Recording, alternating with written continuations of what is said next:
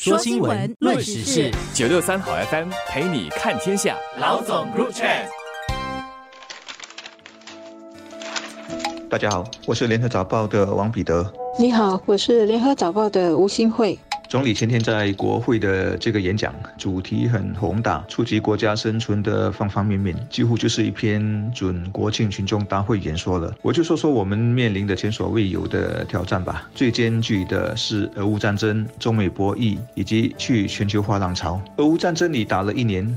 我对欧洲人打仗特别有不祥的预感，因为和别的地方不一样，欧洲战争就是世界战争，这在上世纪已验证了两次，都是生灵涂炭，而且波及全球。在如今紧密相连的世界，更是谁也躲不过。我曾经以为二战后欧洲人变聪明了，知道怎么避免战争，例如欧盟的一体化就做得很不错，然后是整四十年的东西方冷战也相安无事。可惜他们还是搞砸了。这次不同在于，大家背后都有核子弹。总理说，如果乌克兰用西方提供的武器在战场上取得了突破，我们无法想象俄罗斯会怎么回应。总理是点到为止，但意思浅浅。总之，这场战争真的不是一般的非洲、中东的战争，也不只是干扰了供应链，让石油和粮食起价，东西变贵了那么简单。现在的世界有多纷乱，相信大家从各种信息或新闻的管道中都可以略知一二。比如俄乌战争，因为这场战争造成了许多货源断了，导致世界各地都有通货膨胀的问题。还有比如中美关系一直闹别扭，两个大国吵架，弄得许多跟他们有经贸关系的国家也受困，左右为难。尤其是台湾问题被搅在中美关系之中，不断的。放大台海局势也变得紧张。不过，对一般人来说，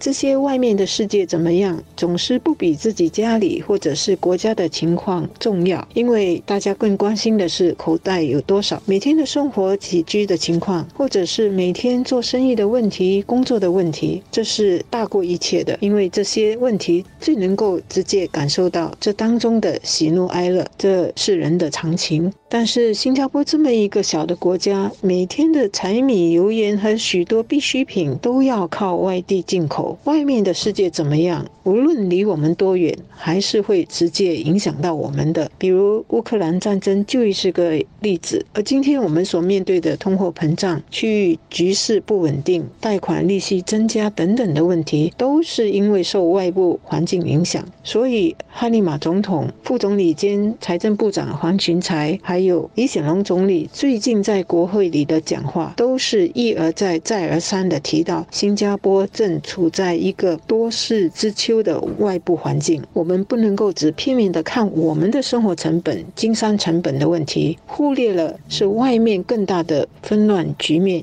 一直在牵连着我们内部，就是总理所说的受到无数个风暴影响。我们几十年来能够生存发展。繁荣除了靠自己的努力，也和全球化很有关系。我们很小，没有天然资源，一定要嵌入到世界的多边贸易体系，也一定要引进投资，并且到处去投资。但今天的世界正在告别这一切，在越来越兴盛的保护主义底下，什么成本啦、效率啦、双赢思维啊等等，都已不再是首要的考量。贸易甚至被武器化，可以拿来惩罚甚至削弱对方，小到不让龙虾、葡萄酒进口。大到封死你的高端晶片的来源，这些例子太多太多了。他们虽然没有硝烟，但却是危险的。已经很多人说过，这样发展下去，越来越像上世纪三十年代的大萧条，包括政府高度参与的工业政策、民族主义兴起、由于政治势力和集权的出现，当然还有贸易壁垒等等。给大家一个数字，在一九三三年，全球贸易比起四五年前萎缩了三分之二。那是。打贸易战的主要是大西洋之间的美国和欧洲，现在呢变成啊位处太平洋两岸的中国和美国。其实欧洲和美国人之间也有贸易战，所以朋友和朋友也不一定啊交心。这就是逆全球化时代的写照。当年大萧条之后就发生了二战，两者之间是有关联的，细的就没办法在空中说了。所谓重要的事要讲三遍，我们的领导人一再地跟大家提新加坡的外部环境多么动荡，就可见事情的严重了。而他们所要传达的更重要的信息是，外部环境已经很乱，也已经在经济上影响着我们。那我们自己国内更不能乱，否则社会四分五裂。或者是大家都很懒散，那国家和人民就会更糟糕了。这个时候是更需要团结以及一起合作来加强社会和谐、国家经济转型和提升，以及对外保持我们的市场和经济开放，才能够继续吸引投资和人才，把我们的经济大饼做得更大，这样才能够支持我们的弱势群体和老龄化社会所需要的各种开支。整个。世界局势的动荡不安是很令人感慨和遗憾的。本来俄乌战争应该给人类教训，战争的祸害是很真实的。世界各地即使不在战场，也受到了波及。然而，整个局势却让我们看到，现在的地缘政治和大国竞争是驾临了一切。大家不是一起合作来寻求和平的方案，或者是合作的方案，反而是各个国家或者区域。更加的互相猜忌、互不信任，所以各地方、各区域不是经济更加走向保护主义，就是采取以牙还牙的方式来处理问题。我们面临的数个风暴就不是短期内会过去的。新加坡是需要做好准备，面对更动荡和充满变数的世界。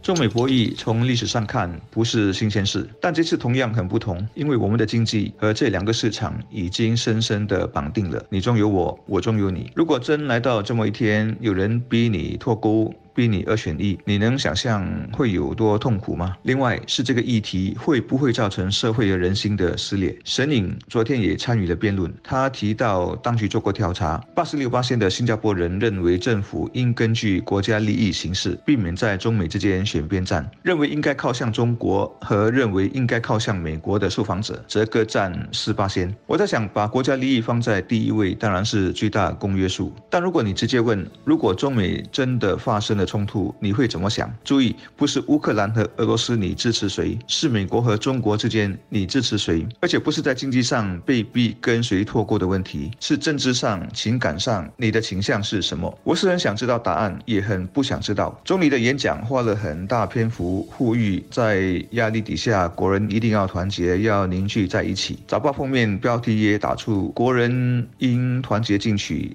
应对外部数个风暴，海峡大标题也同样突出了 “unity” 这个关键词。显然，能否团结，该怎么团结，真的是很值得大家思考的。另一个让人遗憾的发展是，许多国家陷入了国内政治牵动国家的外交政策的恶性循环里。就以中美紧张关系来说，虽然是许多因素造成的，但是一大因素也因为他们的国内政治影响了国家的外交和经济方向。当民众或者是选民的情绪动摇了国家的稳定或选票时，国家领导人还有政党就会走向民粹主义来赢取。民心经济保护主义于是就重新抬头了，影响了许多国家的经济和外交政策，也冲击了新加坡所依赖的开放经济和贸易条件。所以说，外交政策始于国内。如果社会分裂，什么事情都政治化，那就会使外交和经济政策被民粹主义绑架了。如果每一个国家都是如此，那新加坡要面对的。就不只是几个风暴而已，后果是不堪设想的，遭殃的也会包括我们的下一代。